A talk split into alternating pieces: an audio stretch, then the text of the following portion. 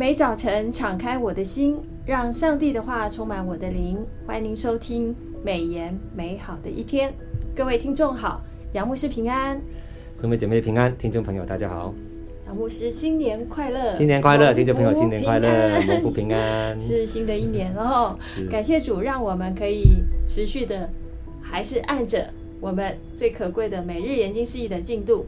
啊，依然在这个过年的期间，我们还是要努力来读圣经哦。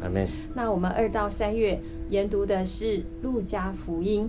上个礼拜我们有谈到施洗约翰的出生，是。然后还有神让他的父母啊撒迦利亚跟伊丽莎伯取名的那个过程哈。对。我们知道约翰的名字其实是有很有含义的。是的。那接下来我们就要进入主耶稣基督的出生，还有他成长的过程。我们同样有三个问题要来请教一下杨牧师。第一个问题，关于人子耶稣未成年的事迹，在福音书当中只有路加福音有提到。哎，这个好特别哈，特别。只有路加福音才有记载。嗯、那其中二章的五十二节有一句话是大家都很喜欢引用的哈、嗯，是耶稣的智慧和身量啊，并神和人喜欢他的心都一齐增长。嗯，这句话对我们而言有什么特别的提醒？是这句大家都很喜欢的一句话哦。新年的祝福也可以用这句话。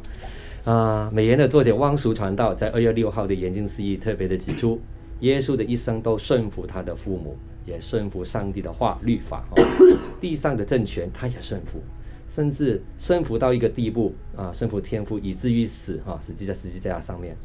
此后的十八年啊。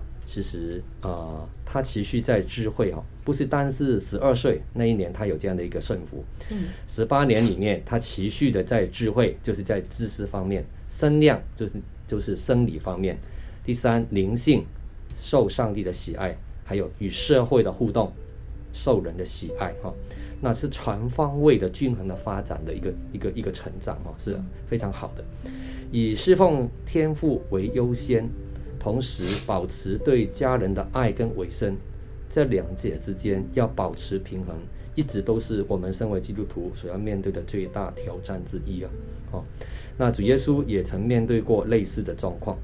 当耶稣十二岁的时候，根据犹太人的习俗，这是他身为孩童的最后一年。路加在这里让我们看到一个家庭中发生的紧急状况。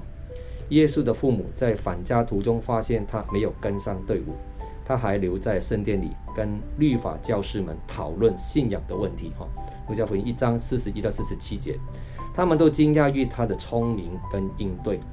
担心受怕的玛利亚，他的妈妈就质问耶稣为什么要让他们这么样的着急。在福音书当中，耶稣首次的告诉他的父母，他跟他天父的关系必须要排在优先的位置。啊，就是路加福音一章四十八到四十九。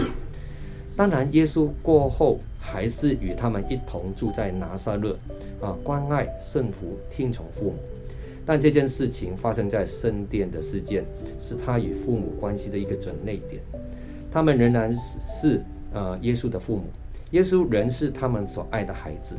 但此后，他的天赋必须排在第一位。是，我们知道那个十二岁对于。呃，犹太的家族来讲是一个很特别的时期，是它是一个成人礼，是一个成为律法之子、嗯、律法之己的年纪。所以对于犹太人来讲，他们是没有青少年的，是哦，他们过十二岁就变成大人，对对对，从这个时候开始就必须要遵守律法，对他们所做的每个决定是要为自己的决定负责的，是，所以这个时间点非常的重要，很重要。但我们也看见，就是这也是我们所有的基督徒应该要去追求的，就是以我天赋的事为念念。对，这个是我们要得常常去反省自己的地方。好，第二个问题，我想请问一下杨牧师，就是路加福音第三跟第四章，呃，施洗约翰开始在旷野传讲悔改的信息，嗯，还有悔改的讯息，为主耶稣的到来做了什么样的预备呢？嗯、还有第二个，当主耶稣也来到约旦河边受洗后，随即就会遇到试探，嗯、那他的经历告诉我们什么？是，好问题。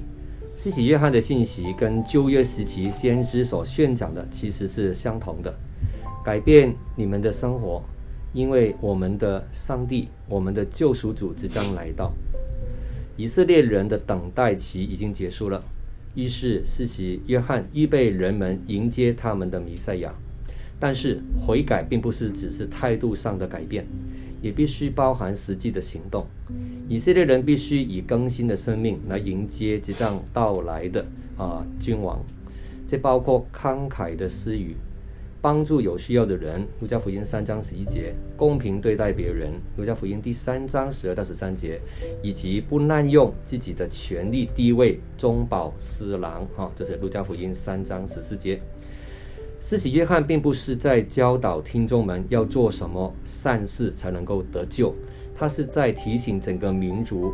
蒙上帝拣选并从枷锁中被释放的人们，如何活出一个与救恩相称的生活？啊，就是路加福音三章八节。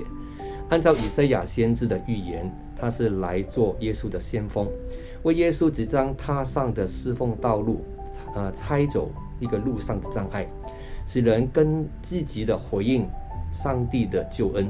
换句话说，约翰的使命是要在人的心田里做松土的工作。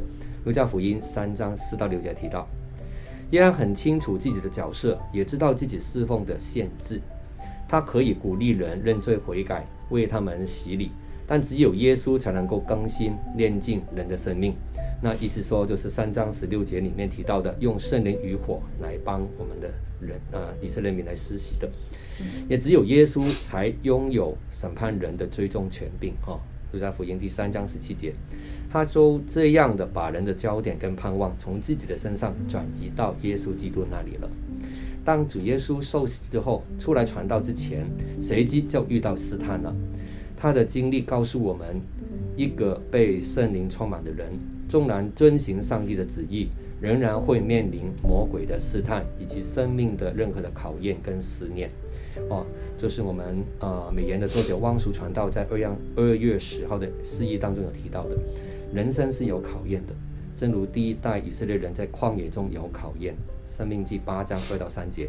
第二代进入迦南之后，难道没有考验吗？也有，也有，也曾在邻舍哦，都是他们的旁边的家人怂恿底下，常常怀疑是否应该多拜一个 啊。应许吃下这种配雨啊、雨水啊、丰收的巴力哈，常常有这些外邦神明的一个啊诱惑。这一切的考验，年复一年的出现是不会消失的哈。这是路加福音二章十三节提到的。我们来看耶稣应应对魔鬼试探都用什么方式呢？他是用这个旧约圣经同一卷书哈，就是生命记的八章呃二节。还有六章十三节，还有六章十六节，我们来看看这三处经文哈。生命记八章二节提到什么呢？就是以色列人需要深切的体认，上帝是真正供应他们生命的这个牧羊人哈。我们不应当就是啊担心饥饿哈。那第二处经文是生命记六章十三节提到什么呢？就是以色列人要在迦南多神的环境当中，单单仰赖侍奉耶和华上帝哈，就是。这个是很重要的，不是拜荣华富贵的撒旦哈。那生命记六章十六节里面啊提到，以色列人要从过去的险恶的环境中学习一个功课，不可试探主你的上帝哈。他魔鬼试探耶稣要跳从殿顶跳下来啊，就有使者接触他啊，但是不可试探神。这帮助今天的呃基督徒面对生活的艰难考验的时候，要记得要寻求上帝的旨意，用上帝的话语来抵挡。胜过魔鬼的试探，是，这也是我们这段时间应该留意的。过年这段时间，是啊，是不是大家会睡得特别的晚啊，或者是玩得特别的晚？所以也是要提醒大家，是这个是不管是试探或试炼哦，是啊，都是我们人生当中会拥有的。但是我们还是要呃持守上帝的话语在心中，随时的提醒自己哦，不要体贴肉体。是啊，是。那我们也看见这个。呃，施洗约翰是做这个松土的工作哦，所以我们常常在做福音预工的时候，也是在做松土。没错，是感谢主哈。那第三个问题，我想要请问一下杨牧师，就是耶稣经历呃四十天的试探，那开始就在拿撒勒传道，嗯，但其实家乡的人是反应不好的，哈，是不信的。的嗯、面对这样的结果，主耶稣的脚中怎么样去转移呢？嗯、那我们从主耶稣的侍奉学习到什么呢？是，这是我们常常基督徒面临跟家人相处的一个难处哈。那耶稣来到自己的家乡拿撒勒传传道以前。在迦百隆哈，迦百隆是一个什么地方呢？是非常繁荣富庶的地方，但也是一个腐败不堪的城市哈。这个城市很特别的，是罗马军队的总部哈。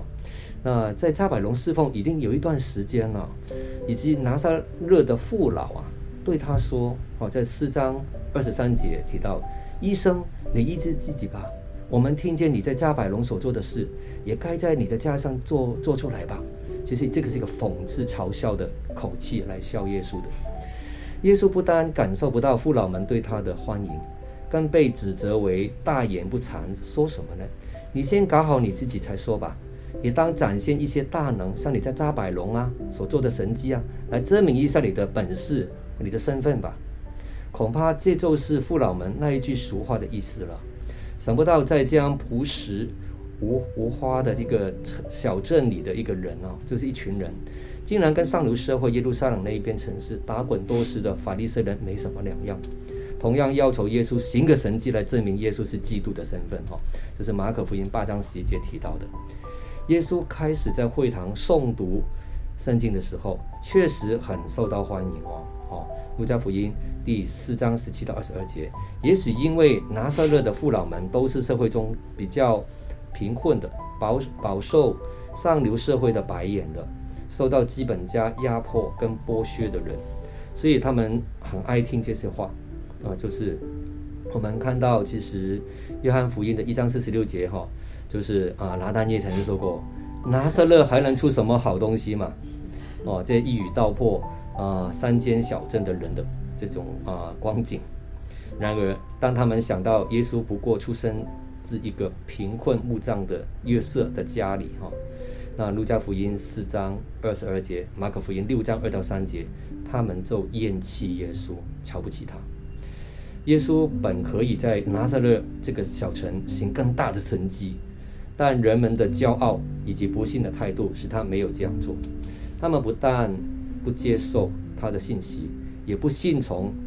耶稣是从神而来的，甚至还要把他想推下山崖，想杀死他。哦，路加福音第四章二十八到二十九节，神迹对他们起不了多大的作用。于是啊、呃，耶稣就转移他的脚踪，从就是从拿撒勒到加百农，或到别的地方去了，找回应他神迹以及信息的人。路加福音四章三十一节，马可福音八章十三节。从主的侍奉原则，我们会学习到，把有限的时间跟精力花在对福音有正面回应的人身上，把真理赶紧机会的告诉他们。是，所以 这也是提醒我们在服侍的过程当中，我们不要气馁。是啊，特别是跟我们特别亲近的家乡的人。是，但是我们持续的对着那个。